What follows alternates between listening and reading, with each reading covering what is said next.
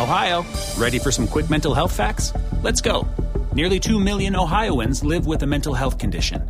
In the U.S., more than 50% of people will be diagnosed with a mental illness in their lifetime. Depression is a leading cause of disability worldwide. So, why are some of us still stigmatizing people living with a mental health condition when we know all of this? Let's listen to the facts and beat the stigma. Ohio, challenge what you know about mental health at beatthestigma.org. Hola, buenas noches, bienvenidos una vez más al podcast de Adrián Ruiz, el primer show.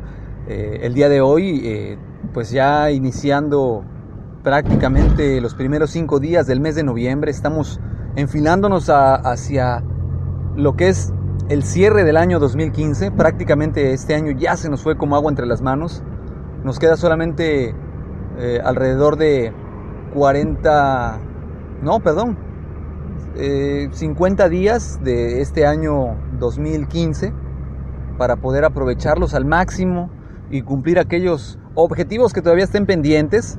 Para aquellos que hayan logrado cumplir sus objetivos, pues muchas felicidades. La constancia y el trabajo eh, de duro y arduo que han hecho, pues van a verlo reflejado en estas temporadas eh, navideñas. Y bueno, como todos saben, pues se viene una época fuerte gastos que es diciembre, una época que representa pues eh, la unión de la familia, eh, las visitas a aquellos seres queridos que ya tiene rato que no vemos, eh, la reconciliación. Sin embargo, también económicamente representa una gran cantidad de gastos que se hacen para la cena navideña, para los obsequios, para los viajes a, ver a la familia. Y bueno, aquí la reflexión más que nada es realmente ¿Son necesarios todos estos gastos o realmente nos hemos convertido en parte de toda la, mercadotecnia que se ha creado a través de, los productos que se venden en estas temporadas? Llamémosle desde los ositos de la eh, bebida de cola, los ositos famosos estos que, que cada Navidad aparecen, hasta aquellas promociones exclusivas como la de este mes de noviembre en la cual pues eh, hay un buen fin, pero para aquellos que venden productos a crédito y en su mayoría electrónicos, para ellos sí es un buen fin, no para la gran parte de nosotros que gastamos nuestro aguinaldo. Aquí en México el aguinaldo es una prestación por ley que tenemos todos los empleados, en la cual pues se nos paga el, mínimo correspondiente a 15 días de sueldo eh, para poder disfrutarlo a final de años con la familia. Entonces a muchos de nosotros a estas fechas de fin de año eh, nos cae este bono adicional, este bono extra. Y muchas veces, o la gran mayoría de las veces, esto se va directamente sobre gastos pues excedidos, gastos los cuales pues muchas veces no son realmente necesarios, pero que nos llenan en esta época de consumismo, de un poco de satisfacción, ya que pues se compran electrodomésticos, electrónicos, ropa, etcétera, etcétera, etcétera. Y pues bueno, decía yo que la reflexión aquí, pues principalmente viene siendo que hagamos un cambio de paradigma ahorita en esta época navideña y en vez de dar algo material, vamos a dar algo que, que muy pocas veces damos, nuestro sincero y más apreciado cariño a las personas que están con nosotros, tiempo de calidad, que se hable mucho de la calidad y no de la cantidad. Hay muchas alternativas para poder disfrutar con la familia en esta temporada sin tener que invertir demasiado dinero. Evidentemente todo sube de precio por la temporada que estamos viviendo, pero es una realidad que, no es necesario que nosotros despilfarremos el dinero para tener una Navidad de calidad. Y eso si no, pregúntenselo a la gran mayoría de los mexicanos que no tienen el dinero suficiente para darse esos lujos.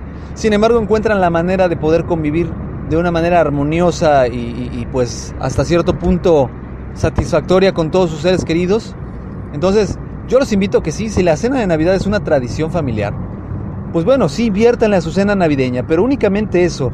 Los obsequios, en vez de convertirse en, una, en un desfile de la opulencia, en la cual pues comienzan a, desfilar todos aquellos obsequios relacionados con artículos eh, de lujo, pues vamos a transferirlo a, regalar cosas que realmente nos ayuden a ser mejores personas.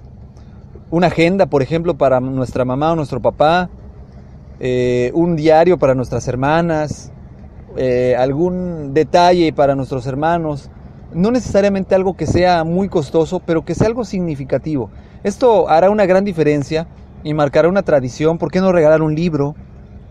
¿Por qué no regalar un lápiz y un cuaderno para escribir una bitácora de vida?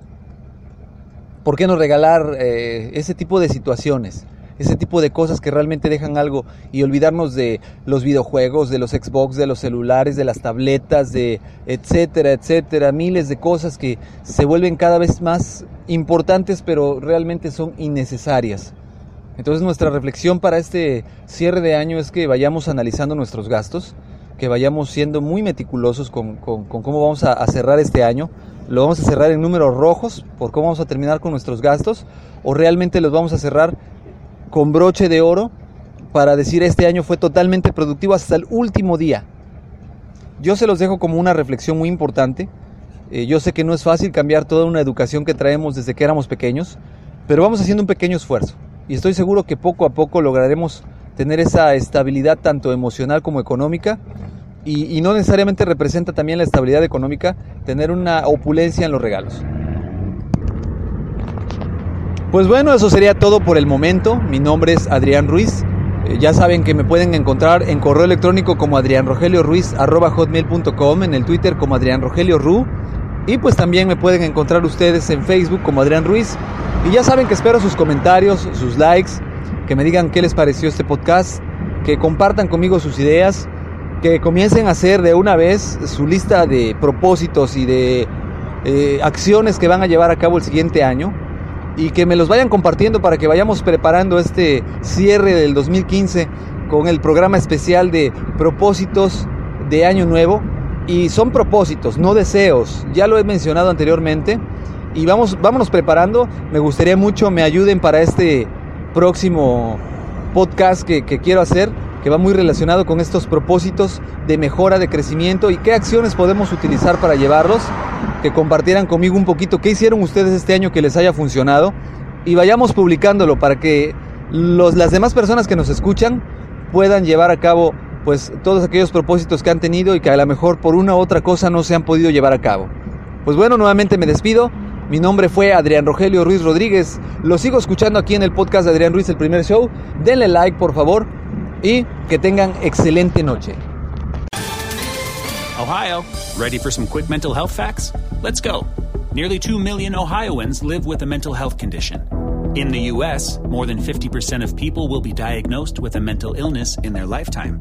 Depression is a leading cause of disability worldwide. So, why are some of us still stigmatizing people living with a mental health condition when we know all of this? Let's listen to the facts and beat the stigma. Ohio, challenge what you know about mental health at beatthestigma.org.